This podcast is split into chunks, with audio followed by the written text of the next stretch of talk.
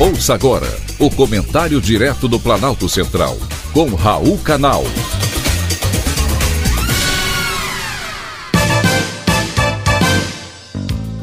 Queridos ouvintes e atentos escutantes, assunto de hoje: STF ajuda a União.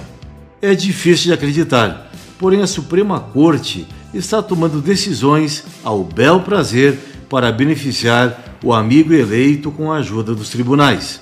A mais recente delas está tirando o sono dos empresários, que acordaram com a notícia de que poderão pagar aquilo que não devem.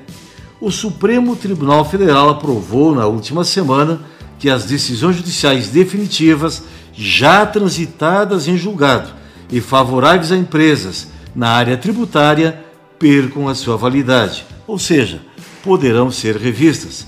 Com isso, a empresa que discutiu a cobrança de um determinado imposto e teve ação encerrada a seu favor para deixar de pagar, perderá esse direito.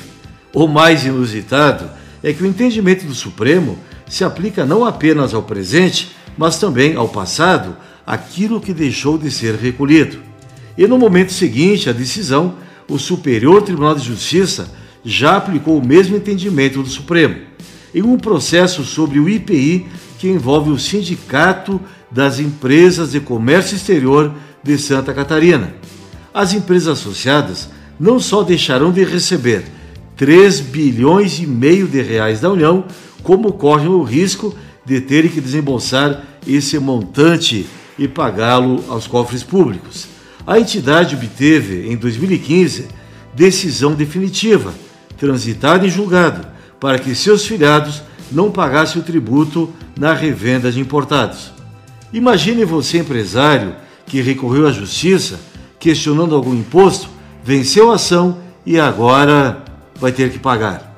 E quantas outras empresas desse país estão na mesma situação? Os Supremos Ministros alegam que a manutenção de decisões individuais após os julgamentos vinculantes da Corte, que vale para todos os contribuintes, promove injustiça tributária, em afronta aos princípios da isonomia e da livre concorrência.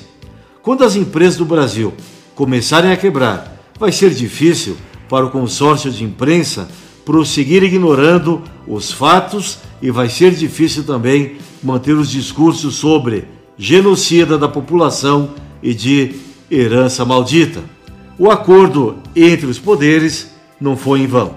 A propósito, a decisão do STF foi unânime. Foi um privilégio, mais uma vez, ter conversado com você.